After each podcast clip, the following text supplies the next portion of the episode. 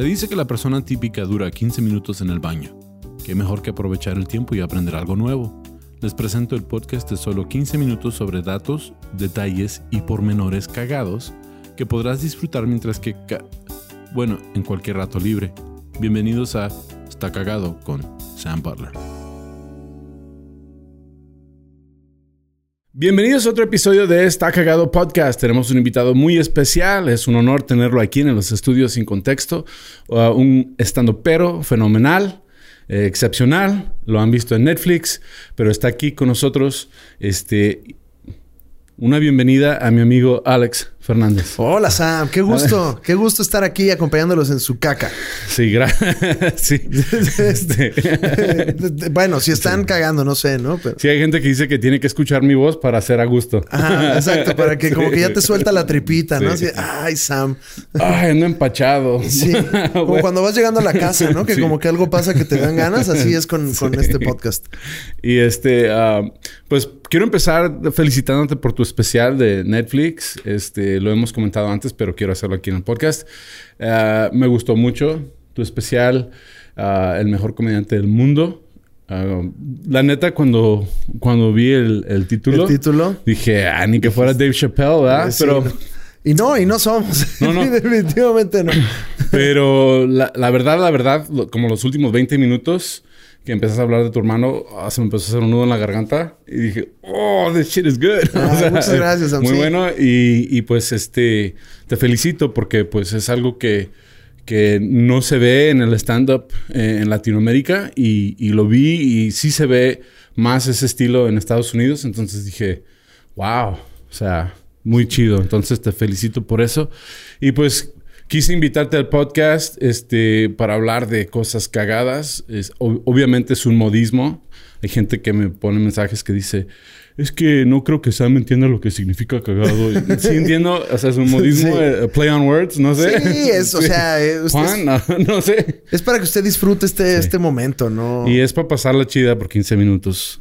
Entonces, a, lo pues mejor nos vamos a, pasar un poquito en este podcast. Como saben, cuando vienen invitados especiales, tratamos de exprimirle todo lo que podamos al podcast. Entonces, pueden pausar. No, pues también es como cuando, o sea, hay veces que uno va al baño y y dices, esta va a durar más, ¿no? esta, es de a 20 minutitos, de que ya no sienta las piernas. Sí. Entonces, pues, se vale también. También le pueden pausar y, pararse, lavarse los dientes, lo que, lo que gusten. Hay gente que me dice, me acompañases en mi, en mi, en la regadera. Ah, pues qué chido. Pueden hacer todo el combo que es ir al baño y después bañarse, ¿no? O sea, cuando, cuando estuvo todo muy feo y dices, no, me baño, eh, ahí estamos para acompañarlos. Y no, o sea, al contrario, gracias, güey. Qué chido que hayas visto el especial y es un honor estar aquí. No, sí, eh, como, como comediante estando, pero este eh, me, me, gustó mucho el especial. La aprecié desde un punto de vista de comediante. Sí. y que eso es más difícil. Porque nos acostumbramos a ver tantos stand-up, tantos, tantas rutinas que dices, ah, ya quiero subir para irme a mi casa, ¿no? Sí, sí, Entonces sí lo disfruté y pues felicidades por eso. Muchas gracias. A ver si lo, si lo pueden ver. El mejor comediante del mundo. No, no es porque yo lo considere. Usted, este, No, véanlo. véanlo, lo tienen que ver. Si, al principio es como cualquier otro stand-up y dices, ah, ok, está chistoso. Y luego, pum. Y luego, pum, pega, pega lo demás. y pues, mi, mi hermana falleció de cáncer hace cinco años. Ah, lo siento sí, mucho. sí, pues, eh, pero me identifiqué. Sí, y luego, como te digo, el nudito en la garganta que es que la risa y, el, reír y llorar va... Van de la mano. Van pues de la mano. La, tragedia más tiempo es comedia, lo que dicen, ¿no? Entonces, este, muy chingón. Y, gracias. Y yo siento que eh, como en cuanto a la evolución del stand-up, pues ya, ya está. ahí es donde estamos allá en Estados Unidos. Allá es donde ves a los grandes. Entonces, felicidades porque Gracias, México que tiene 10 años. Uh, ah, 10 años haciendo stand-up. Entonces, ustedes ya le avanzaron 70 años de, trayectoria. Pues mucho tiene que ver con pues, los referentes que también tenemos, ¿no? Que pues, Estados Unidos es el rey. Sí, pero eh, sí, ah, se lo recomiendo. Vamos a empezar con el podcast. Vamos a hablar de algo que me platicaron por ahí que eres coleccionista de tenis. Es correcto. Soy coleccionista de muchas cosas porque tengo una personalidad obsesiva compulsiva. Sí. Pero tenis es una de las categorías que me gusta. Sí, allá en Estados Unidos se, se les llama sneakerhead. Sneakerhead, sí. El sneaker game allá en Estados Unidos es bastante fuerte. De Eh, hecho, Jerry Seinfeld, ah, un comediante americano gringo de los más grandes, traje o, o saco, tenis. Y sus tenis. Sus sí. tenis. Que- Como que es el uniforme del estando pero. Es el los que, tenis. que, que en el caso de Seinfeld, no sé si es por porque es sneakerhead o ya por la edad, ¿no? Como para estar más cómodo. sí, como es más ortopédico. Ajá. Pero empieza, hay muchos comediantes que son eh, sneakerheads. Que, Sí. Kevin Hart, que hasta, hasta tenía sus tenis ahí. De hecho, en el ah, programa de Seinfeld, Comedians in Cars Getting Coffee, fueron a comprar tenis juntos. Ah, qué chido. Eh, Kevin Hart y, y Jerry Seinfeld. Mira, Entonces, tienen tiempo. Sí. Entonces, aquí pues busqué información sobre lo que es un sneakerhead. Es la recolección de zapatillas o tenis deportivos en adquisición y el comercio de tenis deportivos como hobby. A menudo se manifiesta por el uso ah, particularmente de baloncesto, skateboarding. No sabía que skateboarding era... Había coleccionistas Sí. de tenis de skateboarding. Sí, ah, que es andar en patineta. Lo que, Sí. pasa, lo que pasa mucho con los tenis es que eh, ahorita ya es, es un negocio como muy grande y, y- y ya está en todos lados, pero al principio el sneaker game era una expresión cultural. Sí. O sea, lo- los tenis eran, eran una manera que, de, de expresarte y de definir quiénes, quiénes somos. Y sobre todo era un medio para eh, la gente del skateboarding, para los raperos, eh, gran parte de la cultura negra, eh, de, De- la música. De hecho, un dato cagado, Mike Tyson en su, en su entrevista tuvo un especial donde pues es como la biografía de él, pero contada por él. Ajá. Dice que cuando estaba chavalito no tenían dinero. En el barrio nadie tenía dinero. Entonces se la pasaban golpeando gente por sus tenis. Sí. Sí, entonces se golpeaban a la gente en la calle, los asaltaban por los tenis. Y, y, eh, dice, es que era lo único que teníamos para identificarnos como que, como que teníamos algún tipo de éxito. Sí, Teníamos es- tenis. es- es la, en, en la Ciudad de México, donde soy yo, es la clásica que se te acerca alguien y te diga, ¿de cuál calzas, güero? Eh, que es este una manera de saber que ya te van a robar tus tenis. Lo bueno que, lo, lo bueno que calzo del 12. sí, Sí. Yo, este, mira, si ya te preguntan, si en la Ciudad de México te preguntan de cuál calzas, no importa de cuál calces, este, te vas a regresar es, descalzo. es una pregunta retórica. Ajá, Sí. exacto, exacto. Pero sí es una expresión de, de la música. A mí, eh, a mí me gusta mucho correr, entonces eh, para mí los tenis también, muchos de los tenis de corredor también luego brincan al lifestyle, como Sí. los Air Max, eh, los Air Max 1, que son de mis favoritos. Vamos a hablar de los Air Max, Yeah. de hecho. Este, ah, yo, yo también ah, tengo bastantes tenis. No soy coleccionista, pero más bien los compro para los shows.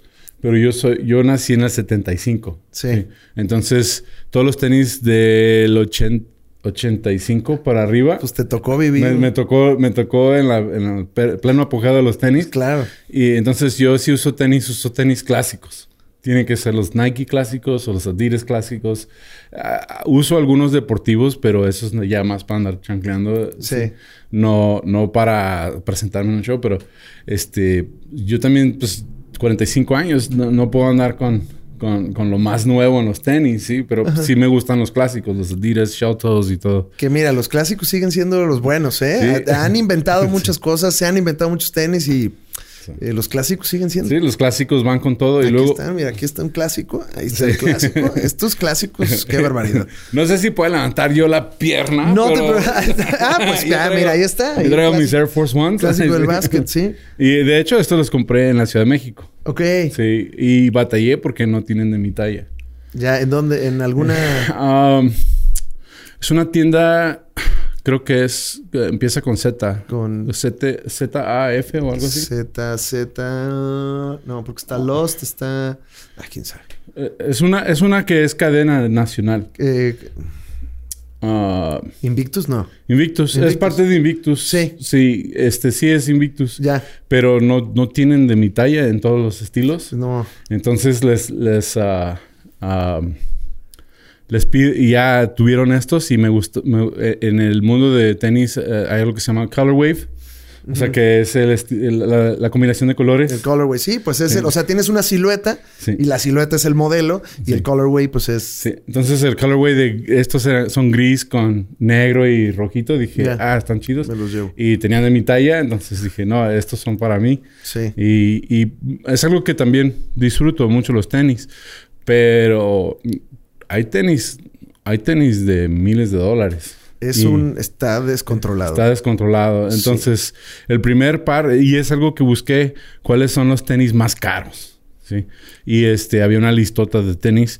Unos que se me hicieron bien... Ah, no sé si chingones o se me hizo cagado. ¿Sí? Son los Air Max 97. Mm.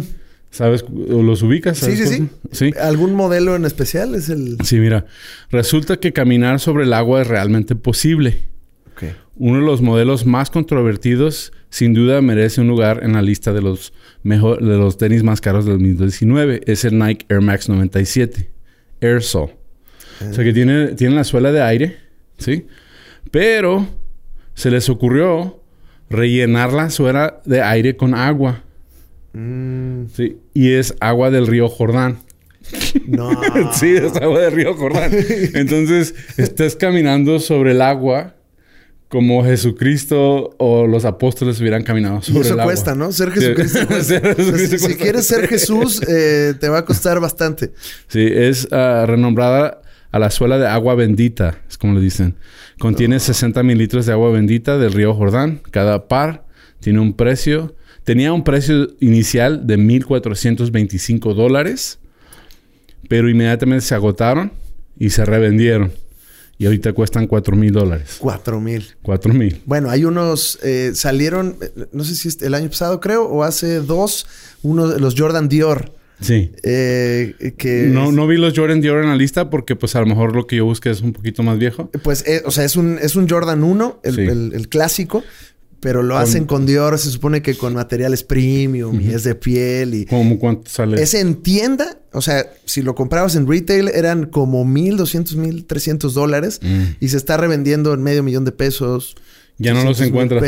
ya no los encuentras porque están agotados. y, de hecho, pues los compraron todos, los acapararon y los están revendiendo carísimos. Sí, ese es el negocio. Por eso hay tanta gente que se, que, que, que se dedica a los tenis porque saben que los pueden revender. Y es muy interesante cómo el, sneaker game ha cambiado porque en, en los años 90 era, o sea, no había tiendas, no había tampoco una cultura del consumo tan, tan ah, fuerte. Estaba como el Foot Locker, Ajá. sí, que era una tienda regular de tenis y ibas y escogías un Y la gente iba, o sea, hacía road trips en todo Estados Unidos para, para encontrar los tenis, porque no llegaban a, como ahorita llega un par a nivel nacional, antes era, llegaron unos a Texas y otros para California, entonces la gente se iba en su coche a buscar. Se acampan afuera cuando va, a salir el tenis nuevo tienen tiendas de campaña y todo afuera, están esperando a que, a que abran la tienda.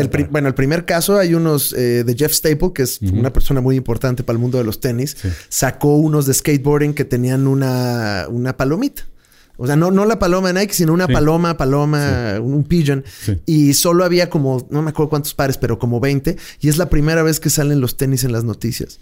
Porque hubo violencia, heridos, la gente se quiso meter a la tienda. Y es la primera vez que hay, que hay como un, este, evidencia del hype en algún medio de comunicación. Es increíble. Sí, es increíble. Este, por la palomita. Ajá. Sí, porque, eran exclusivos. Porque los mismos sin la palomita cuestan 100 dólares. Es otra cosa, sí. Y me acuerdo, mi papá, pues, eh, fue de esos papás de la antigua, de que este, en mis tiempos costaban 10 5 dólares los tenis, entonces les voy a dar 10 dólares para comprar tenis. Sí, sí, sí. Lo doble. Sí, es justo. bueno, igual las agujetas, papá.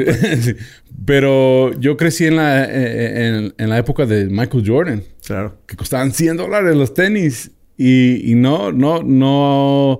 Mi papá no iba a comprar esos tenis. Sí. Porque él decía, si tú los quieres, trabaja y cómpratelas. You wanna be like Mike, trabaja. trabaja. sí. Y no, no me los compraba. Y podía, porque a mi papá le encantaba ir de pesca y compraba cañas y anzuelos cada semana de los que él quisiera.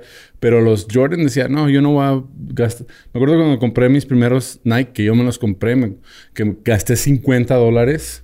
Me sentí bien logrado. Eran como unos Air Force One también, están como en 50 dólares en ese entonces. Se ha cambiado mucho. Yo iba, yo compraba eh, Vans en, el, en un bazar este, cerca de la casa que ni sabía si eran originales o piratas, pero pues era para lo que eh, alcanzaba, ¿no? En el centro del paso costaban 27 dólares los Vans. Y yo decía, Las bueno, no son muy, no son muy, muy, muy caros, pero no son baratos Sí. tampoco. Y comprábamos Vans. Entonces, Si andabas en patineta y no tenías para... lo- ¿Te acuerdas de los Vision Streetwear? ¿Nunca viste esos? No. Eran unos que parecían Converse Chuck Taylors. Ok. Pero tienen un parchecito de hule en un lado para cuando hacías el ollie que no se te raspara el Ah, tenis. Y eran de... Eran de... um, ah, gamuza. Ok. Sí, costaban caros, como 55 dólares. Para nosotros en ese entonces, en los 80s, Un 90s, montón. decíamos... Y, y todos los chavitos así, hijos de papi, traían sus Vision Streetwear.